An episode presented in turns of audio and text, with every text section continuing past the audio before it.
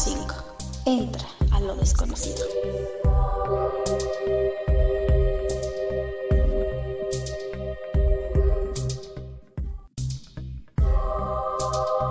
Eris 13.5. Entra a lo desconocido.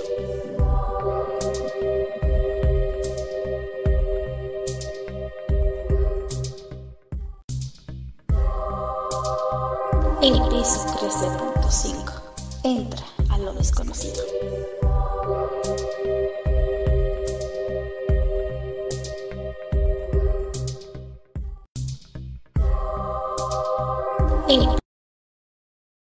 Bienvenidos al piso 13.5, un canal donde hablaremos de cosas que están más allá de lo normal. Mi nombre es Héctor Díaz y me acompaña Eugenio López.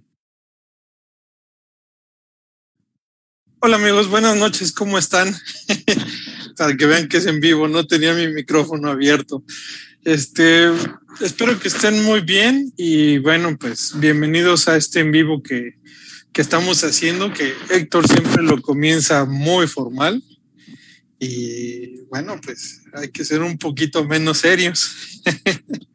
Sí, ya me reclamaron en un video que estoy muy serio. Sí, sí, sí. Bueno, eh, antes de comenzar este en vivo formalmente, quiero decirles a todos nuestros amigos que es traído a ustedes por nuestros amigos de Lobo Publicidad.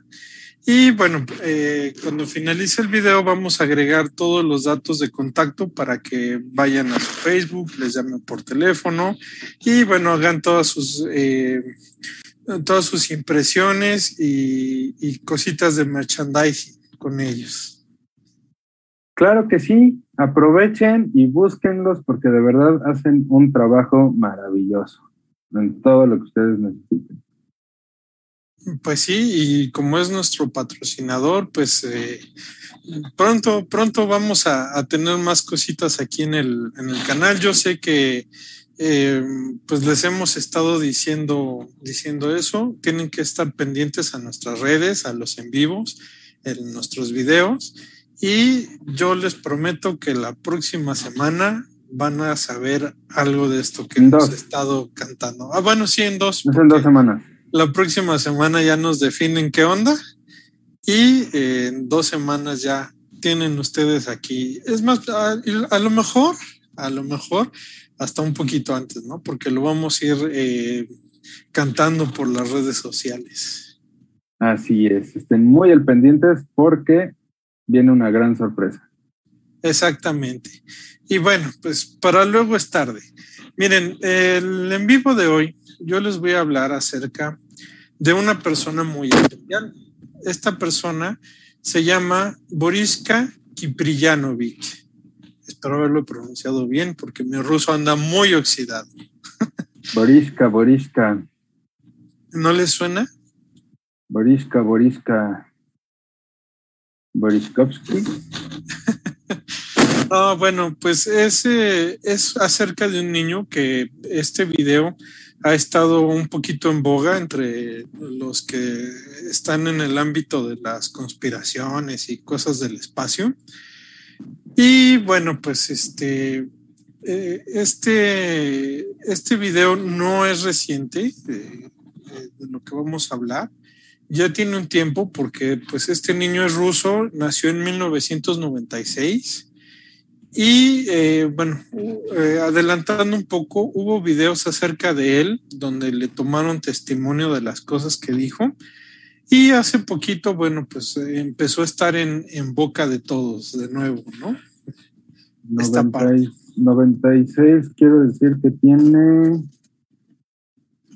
25 años. 25 años, está chavo. Sí, tiene. Es un tiene... jovencito.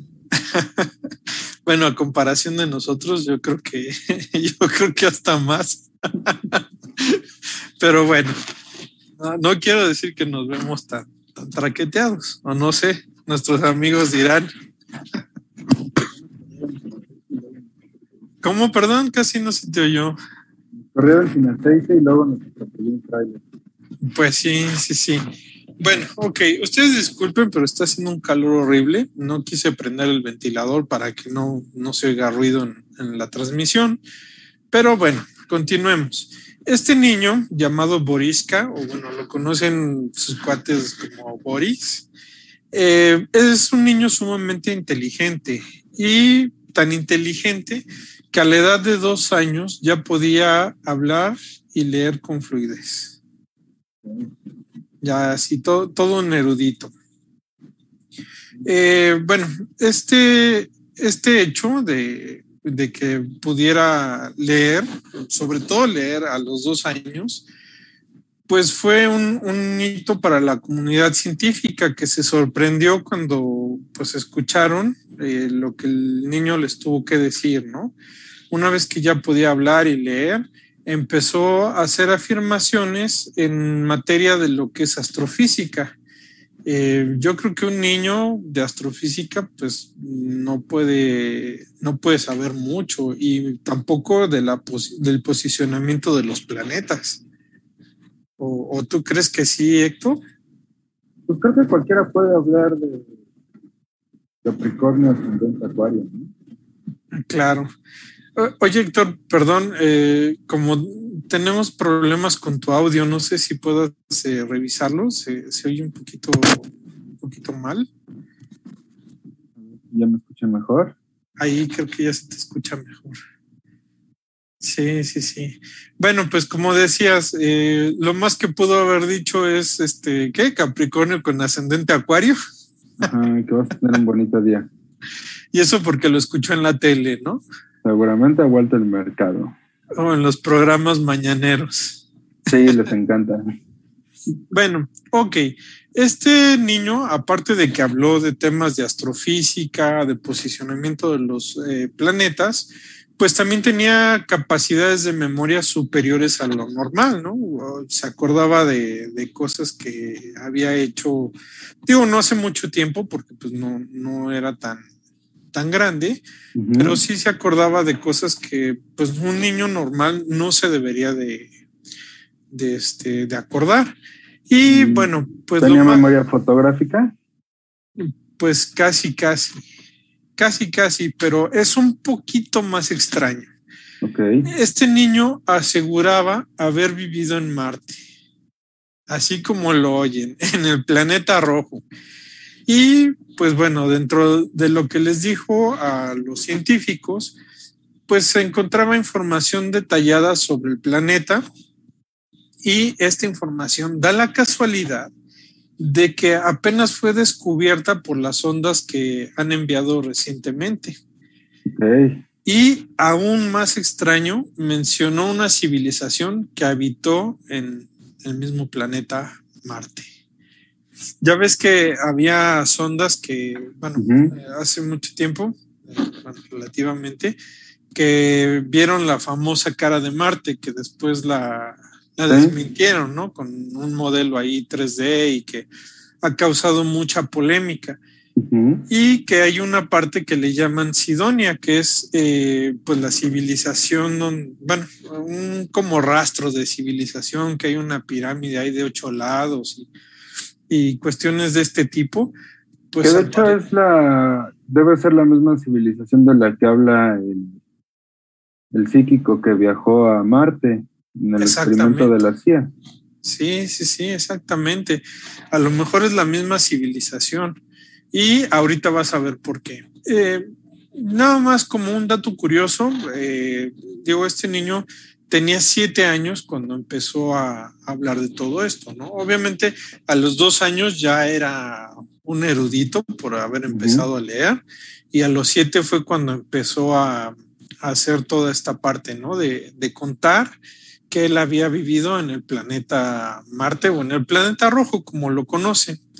Okay. Eh, él hizo del conocimiento de los científicos que, bueno, según esto, había reencarnado de una persona que, o un ente, individuo, no, no sé cómo referirme a los extraterrestres, a los marcianos. ¿Un ser? ¿Podría un, ser? Un ser que había vivido en, el, en Marte. Entonces, eh, de acuerdo con este niño, no era la primera vez que visitaba la Tierra, eh, o sea, al estar aquí como Borisca, sino que ya anteriormente había acudido como el ser eh, de, este, de Marte, había acudido a misiones eh, comerciales a un continente que supuestamente existía que se llamaba Lemuria. Eh, yo la verdad, en cuestión de lo que sería el nombre de este continente, pues la verdad no, no tengo ningún comentario, salvo que, bueno, pues todos sabemos que creo que era Platón, la verdad tampoco quiero entrar mucho en ese tema porque lo desconozco por completo, pero creo que hablaba de lo que era la Atlántida, ¿no? Entonces... Eh, Podría ser. Yo eh, lo, lo, relaciono, la verdad no sé si esté bien, pero bueno, ahí cada quien puede hacer su juicio, ¿no? A fin de cuentas. Entonces, eh, pues supongamos que es la Atlántica. La Atlántida, perdón. Atlántica. la Atlántica. la Atlántica está un poquito más hacia el oeste de lo que era la Atlántida. Mm, por si no sabían, o sea, no es que se haya equivocado, es que es un segundo continente. Exactamente, sí, como hay muchos continentes que están hundidos. Sí. Bueno, ok, además destacó este niño que pues su misión en la Tierra era una misión en la que eh, vino a salvar a todos nosotros de lo que sería el, destino, ¿no? Que, que sufrieron en su mismo planeta. Pero las cosas todavía pueden ser más, este, más profundas en esta parte. Eh, mucha gente de la comunidad científica pues se empezaron a reír, ¿no? De, este niño, de lo que dijo. Eh, y bueno, pues 20 años después, o bueno, un poquito menos, ¿no? Porque tiene 25 y fue a los, a los 7 años, pues se pudieron confirmar eh, muchas cosas de las que dijo, no tanto de, de Marte, o sea, sí muchas de Marte, pero también en las cuestiones de astrofísica y posicionamiento de los planetas se pudo confirmar eh, esta información. Y bueno, eh, saliéndonos un poco del tema, eh, podemos también hacer como la comparativa de cuando encontraron el mecanismo este de anticitera, o creo que así se pronuncia, no sé si, si alguien en la audiencia lo haya escuchado. lo encontraron cerca de una isla en Grecia y es un mecanismo que predice las fases lunares. Pero es un mecanismo muy antiguo y ya contaba con engranes.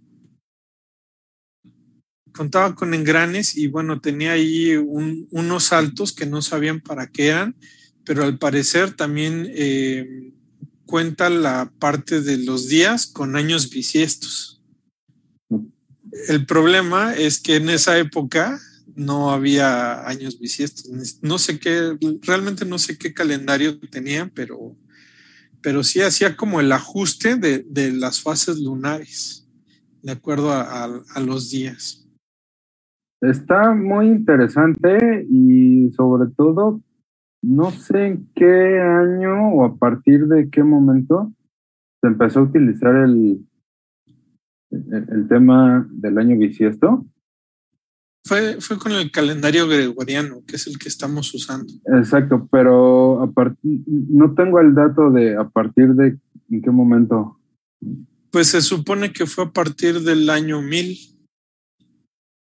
Bueno, según lo que, lo que yo sé, a partir del año 1000, pero ahí hay un desfase también en cuestión de, de un tiempo que hay como perdido, ¿no? Que al cambiar de calendario juliano a gregoriano, eh, creo que el, el, rey, el que estaba, digo, nos estamos saliendo del tema, pero bueno, esta parte también es un poquito interesante.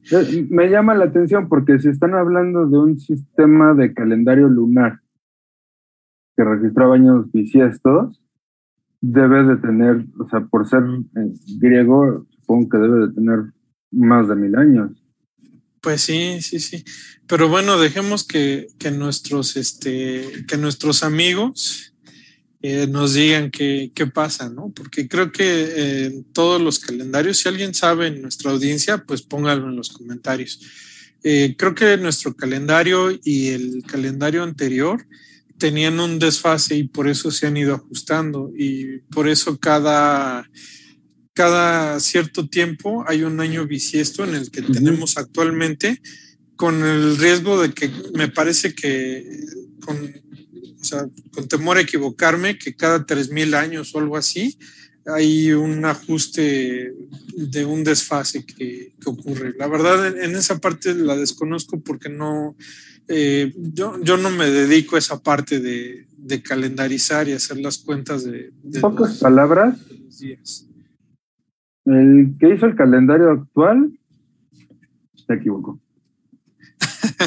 pues todos, todos están equivocados, pero bueno.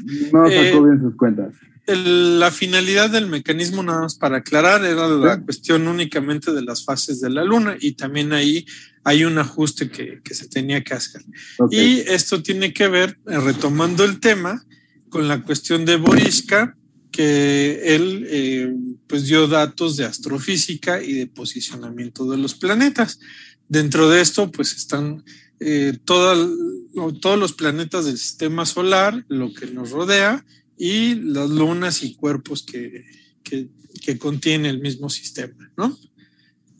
Bueno, y si esto les pareció extraño, y también el que haya afirmado que él había, o más bien reencarnó de, de, una entidad que vivía en el planeta Marte, pues este niño dio explicaciones con lujo de detalle de lo que era la civilización marciana. Eh, sí. También informó que los habitantes de Marte, y, y ahí ojo con esta parte, eh, Héctor, tú nos presentaste ese caso, miden siete pies de altura. Chaparritos. ¿Perdón? Son chaparritos. Sí, chaparritos, considerando que 6,2 son dos metros. No llegan al ombligo. a los talones. Los dicen Minions. Pues sí. Pero tú dinos, no, no sé si recuerdas cuánto, cuánto decía esta persona que medía. No menciona una altura específica, según recuerdo, pero sí menciona que eran altos, es decir, debe de estar entre un metro setenta y tres, un metro setenta y seis, más o menos en Estados Unidos, tal vez un poquito más. Ajá. Pero él menciona que llegaba abajo de, del hombro. Ok. Ok, pues sí, sí, debe. Eh, ahí, pues más bien yo, yo, creo que sí deberían de estar como a la altura de un jugador de básquetbol, ¿no? Sí, no tengo la conversión de siete pies. Uh -huh. No tengo la conversión a metros, pero sí debe de ser alto. Claro. Un poquito. Ok, bueno, dentro de los detalles que dio este niño, dijo que vivían bajo tierra y que podían respirar dióxido de carbono. Así coincide, de... co coincide con, con, lo que dice el psíquico de que estaban en, metidos en una cueva. Exactamente, exactamente. Y bueno, pues eh, también mencionó que sus ciudades, mencionó acerca de sus ciudades, eh, de las naves que pilotó y los vuelos que realizó hacia otros planetas, porque bueno, creo que el planeta Tierra no fue el único que, que visitó. Eh, obviamente, bueno, pues se vivía en el planeta Marte, ya llevaba dos y pues no sé, a lo mejor visitó, no sé, Venus o algo así, ¿no? Que Igual ya dicen... está. Ajá. Igual ya está fuera del sistema solar, ¿no? Pues sí, sí, ya, ya ves que ahí también hay otras conspiraciones donde aparecen fotografías. Uh -huh. Guiño, guiño a nuestro video de conspiraciones. que, que, este, que estaban en una memoria. Ya no voy a decir la marca porque ya nos quemamos. Ya nos cierran el video. Exactamente. Y nunca nos patrocinaron. No. bueno, ok. Eh, eh, realizó, ok, el niño, eh, este niño, Boriska, eh, decía que los marcianos o las entidades que vivían en Marte se encontraban infiltradas en nuestro planeta y bueno, eh, al igual su misión, tanto de él, ya reencarnado, como de las entidades estas, era ayudar a la humanidad a que progresara como especie. Y mucho ojo porque ahí ah, hicieron algo ellos que, pues la verdad sí, sí está, o sea, si es cierto, está terrible, ¿no? Pero ahorita ustedes lo van a juzgar. Eh, después de mucho tiempo que pasó, eh, los científicos lograron corroborar que Boriska, eh, bueno, toda la información que, que, proporcionó acerca de las órbitas de los este, planetas y también les dio ecuaciones. O sea, no, no fue así nada más como de, bueno, aquí está el planeta y se va a mover de esta forma. No, no. El niño, siete años, empezó a escribir ecuaciones en un pizarrón y pues las ecuaciones las, las comprobaron los astrofísicos, pero ya fue mucho tiempo, años mucho, muchos este, años después que hicieron esta, esta comprobación. Y bueno, pues obviamente se quedaron todos con el ojo cuadrado, así como, como nosotros, ¿no? Que, sí. Pues sí está como que increíble esta historia, la verdad, sí. Y bueno, pues eh, ya casi para concluir, pues eh, en su momento el, chico este afirmó que eh, pues tuvieron en el planeta Marte una guerra nuclear. No sé si, creo que decía en tu, en tu relato, ¿no? que se habían destruido por una, una guerra nuclear, incluso, eh, bueno, yo recuerdo que en un programa de televisión de un canal que empieza con D y termina con Y, ya para no spoilear, digo, perdón, para no, no dar el anuncio, este, hay un tipo que se llama Giorgio Zúcalo, que ese sí podemos decirlo, tienen los pelos así peinados para arriba, que tienen un programa especial acerca de eso, que dicen que en el planeta rojo había eh, signos de que habían detonado bombas nucleares. Pero bueno, obviamente cada quien tómelo con su debida reserva, son opiniones, no es nada canónico, cada quien puede pensar lo que quiera en esta parte, ¿no? Y bueno, dice que después de que se dio la guerra nuclear, eh, los habitantes del planeta rojo, en este caso Marte, claro, intentaron crear un sol a partir del planeta Júpiter, pero no, no tuvieron éxito alguno. ¿Para qué querían crear otro sol? La verdad, no, el niño no lo explicó, solamente dijo que querían crear otro sol. Y bueno, de ello podemos presenciar lo que sería la gran mancha roja de Júpiter que estamos viendo, que eh, los científicos nos dicen que es una tormenta. Y bueno, no sé si recuerden el dato, pero es tres veces el, el diámetro de la Tierra, o sea, cabe tres veces la Tierra dentro de la mancha roja, pero a partir de hace poco tiempo eh, se ha ido haciendo pequeña, ¿no? Okay pero se han formado otros, otros puntitos rojos que han ido creciendo. Esto, bueno, eh, los científicos nos dicen que son tormentas, pero pues ante una cuestión eh, nuclear, que ellos ya lo manejaban así como nosotros, eh, pues se puede esperar cualquier cosa, ¿no?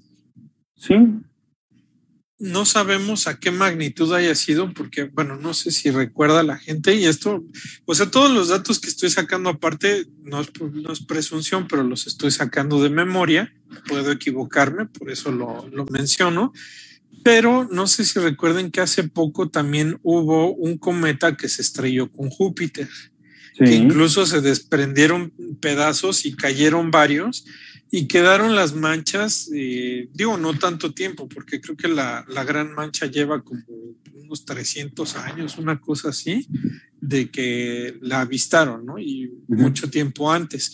Pero los cometas que impactaron con Júpiter, pues dejaron unas manchitas que se desvanecieron en poco tiempo. Entonces, pues hay que imaginar la, intensidad, si eso fue una cuestión nuclear o o alguna cuestión científica, pues la intensidad que tuvo para durar tanto tiempo y ser de, pues de ese tamaño, ¿no? Que si es tres veces la Tierra, pues yo no dudaría que fuera como cuatro o cuatro veces y media lo que es Marte. Recuerden que es más pequeño. Sí, tal vez fue creado con no lo sé, con una intención de fuente de energía inagotable.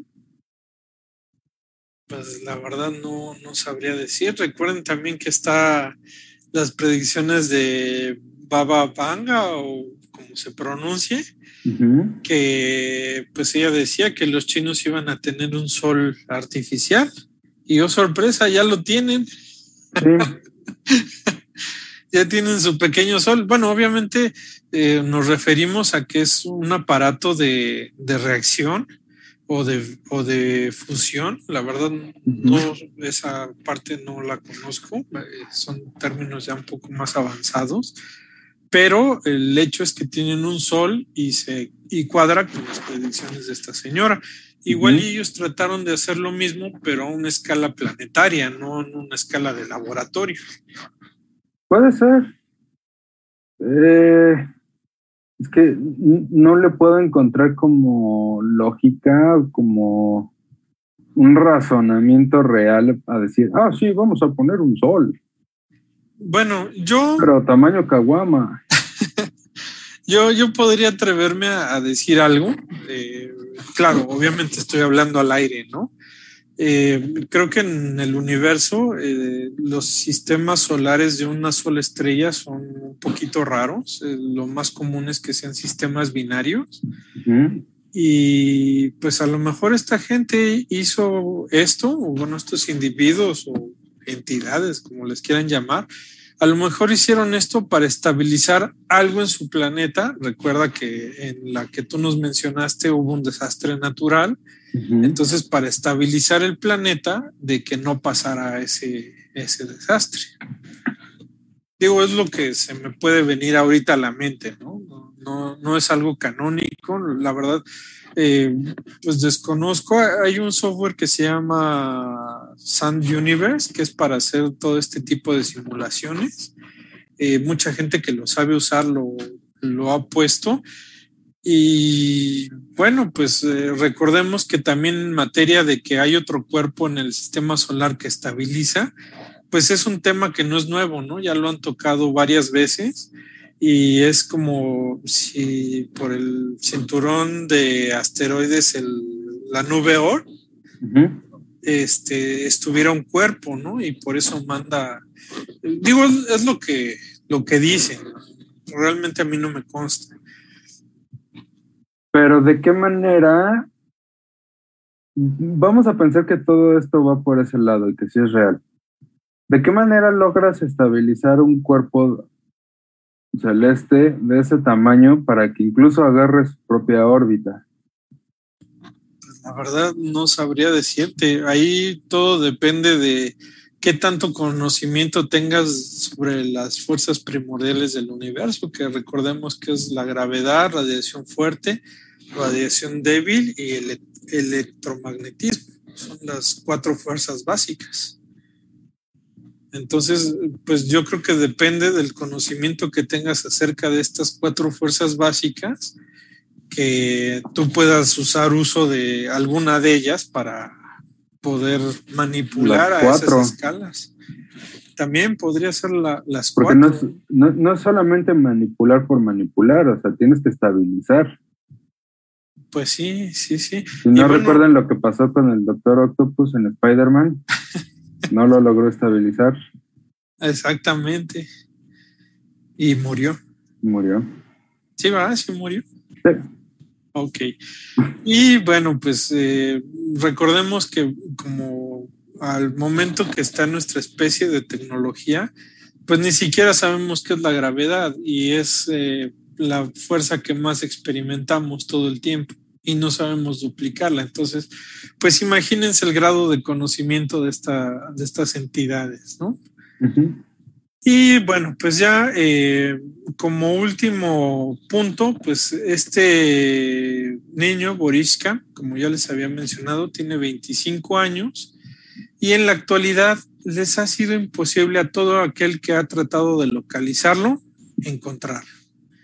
Eh, afortunadamente existen videos en internet. Yo invito a nuestra audiencia a que busquen el video. La verdad, eh, creo que son 25 partes. Está en, este, en YouTube.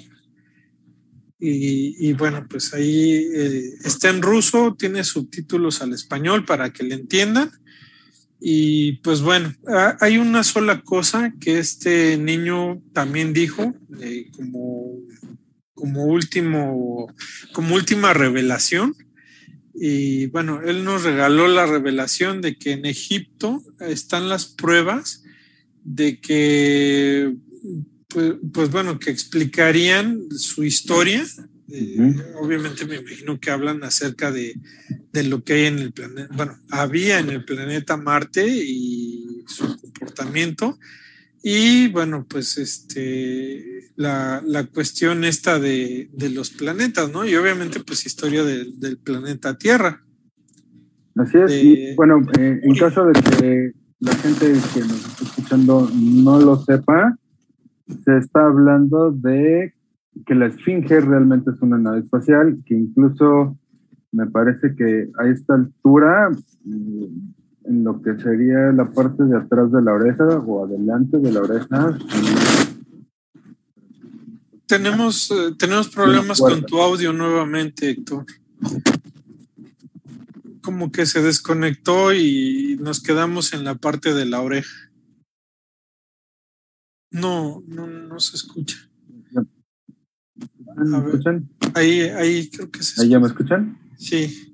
Eh, bueno, les, eh, les comentaba que en esta sección de la, de la, cabeza, eh, muy cercano a lo que sería la oreja, hay una puerta, que incluso pues sí hay evidencia fotográfica de que hay un cuadro ahí pegado. Entonces, se, está hablando de que qué hay realmente adentro de la esfinge, ¿no? Pues ahora sí que hay, leyendas, ¿no? Cuenta una leyenda que hay textos, una biblioteca, que hay pasadizos, como tú bien dices, una nave espacial, así como la de Futurama. Incluso los jeroglíficos hablan de seres extremadamente altos. Exactamente, sí. Y pues la complicación actual para construir una pirámide con esas dimensiones de ese tamaño, pues son demasiadas como para haberlo hecho hace tantos años, con menos tecnología, menos eh, herramienta mecánica que pueda realizar esos cortes, eh, manipular el tamaño de esas piedras y mucho menos cargarlas y subirlas. Incluso se ha llegado a hablar de pie grandes, se ha llegado a hablar de mamuts, eh, evidentemente el tema ovni y es un gran misterio que tarde o temprano se tiene que resolver y que estaría muy interesante. Pues sí, exactamente. Y bueno, pues recordemos que pues no es el, único misterio que, que hay en, en torno al planeta rojo y bueno, tampoco aquí en la Tierra, ¿no? Hay muchas construcciones que son inexplicables eh, muchas pinturas que muestran cosas que no deberían, incluso pues hay algo que podemos ver hasta nuestros días, ¿no? La anomalía del mar Báltico, que probablemente en otro video les, eh, en otro video o en otro en vivo les estaremos contando qué, qué es lo que se encontró ahí, ¿no? Así es, y eh, bueno, ustedes mismos han podido ver que hay muchas construcciones, como bien lo decías, y formas geométricas de piedra realmente complicadas de, realizar, ¿no? Estas que parecen eh, Tetris. Las H's, ¿no? De, Las H's. Que, que, estás ahí, es lo más cercano que tenemos y que son eh, megalíticas. Ajá, pero me refiero a que hay unas partes en las construcciones en donde tienen forma de T pero digamos que están dobladas a la mitad, es decir, no están en recto, sino que tienen como curva, curvatura. Exactamente. no, no, no han podido descubrir la forma en la que se realizó eso. También hay otra, otra historia, otra leyenda que ya me podrán corregir, no estoy 100% seguro. Eh, se habla de que me parece que es en el solsticio de verano, eh, la pirámide del Sol aquí en México y la pirámide de Ibiza eh, comparten la punta con Sol al mismo tiempo. Ok. Alguien tal vez me desmienta, pero eso es lo, último- lo- algo que llegué a escuchar algún día. Eh, la coincidencia y la localización perfecta para que las dos puntas tengan luz de sol al mismo tiempo Ujú. es prácticamente imposible, sobre todo si no habían cruzado el mar y descubierto otros continentes. Pues sí, exactamente. Sí, hay, hay muchísimas cosas que, bueno, esperemos que dentro de poco, pues eh, la gente nos apoye lo suficiente y podamos traer e- ese, ese tipo de material, ¿no? Para que, para que vean eh, y conozcan ellos eh, parte de, de todo esto, ¿no? Que de los misterios que, que rodean a las eh, civilizaciones antiguas. Bueno, pues ya lo dijo Eugenio, damas y caballeros, denos su dinero, nos vamos a Egipto y les traemos un recuerdo. O nos vamos a China, ¿no? Ahí también hay, hay bastantes. Ahorita realmente se me fue el nombre de. Hay una ciudad ahí que también tiene mucho que ver con, con la cuestión extraterrestre y medio paranormal, pero, pero sí, podemos ir a China, Egipto. Ustedes financien, ustedes digan para dónde, pongan el boleto y nosotros arrancamos. Nos vamos a Egipto. Exactamente, ahí vamos a tratar de subir a la, a la esfinge, no, no es cierto, para que nos deporten. Ya vi los Y todo lo titulares, vamos a grabar. Ya vi los titulares en los periódicos. Mexicanos deportados por subirse al pirámide. No, si ya lo han bueno, hecho en mundiales, si ya obviamente no. si en el mundial de Francia apagaron la llama eterna de Napoleón, ¿por qué no dar la nota una vez más ahora en Egipto? Pues sí, exactamente. Fue la del soldado desconocido, ¿no? La que está ahí abajo Ah, del sí. arco del triunfo. Esa, sí, sí, sí. Sí, híjole, qué terrible. Pero bueno, pues nada que un encendedor no solucione. Así es. Pero bueno, como la llama olímpica, ¿no? Van corriendo y se les cae al charco y la vuelven a prender.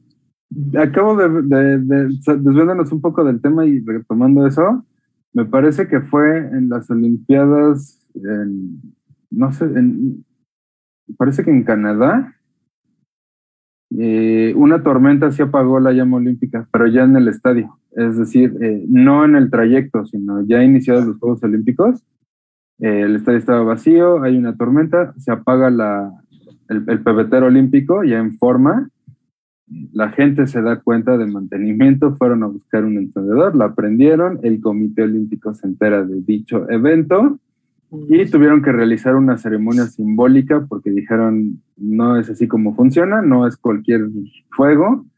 Y realizaron una mini ceremonia simbólica para volver a iniciar el pebetero, porque ellos guardan en todo el trayecto eh, una, una llama olímpica oficial eh, que van resguardando en caso de que el pebetero se apague. Señores, pues es que es fuego del Olimpo. Exactamente.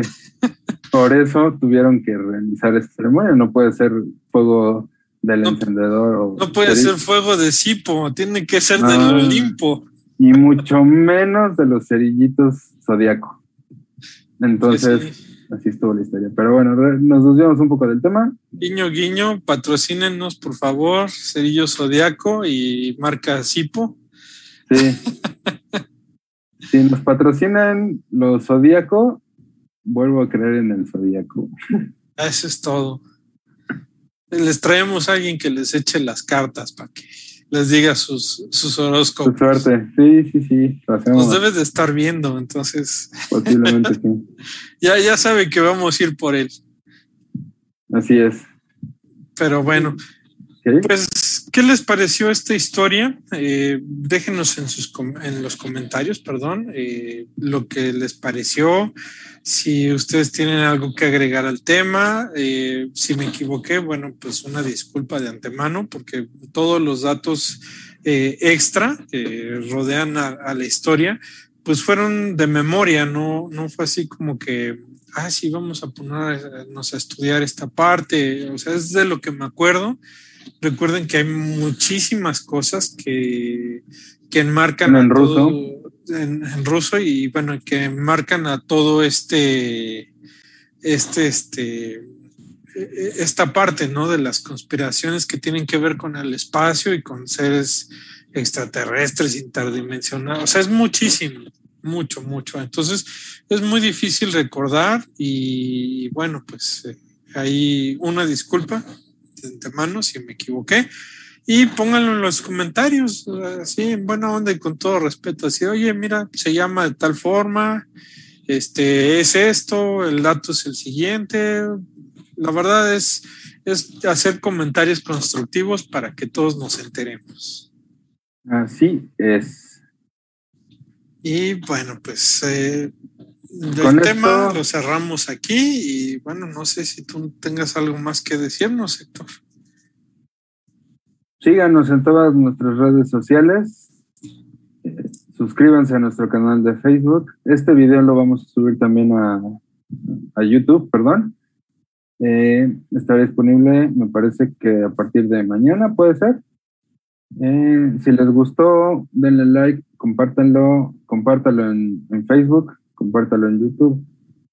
Denle click a la campanita, suscríbanse y síganos y déjenos en los comentarios qué les parecen nuestros videos. Sí, sí, sí, pues ya saben todos, suscríbanse, es gratis, nos ayudan. Como les dije al principio, pues si les gustó, pues adelante. En YouTube pueden poner la campanita, aquí nos pueden poner en seguir. Y si no les gustó, pues suscríbanse y total ya no nos vuelven a ver. No activen las notificaciones. Nada más suscríbanse. De preferencia sí, síganos y véanos. Suscríbanse y vuélvanos a ver para que tengamos más, más views, más interacción. Pues todo eso nos ayuda, ¿verdad? Para que podamos ir a los lugares y grabar y traerles la nota completa. Exactamente, denos su dinero para ir aquí. Está bien. Bueno. Prometo pues, que será de investigación y vacaciones. pues sí, bueno, ya sin nada más que decir, pues que pasen buena noche y un abrazo y que estén muy, pero muy bien. Y nos estaremos viendo el próximo martes. Así es. Nos vemos. Hasta luego.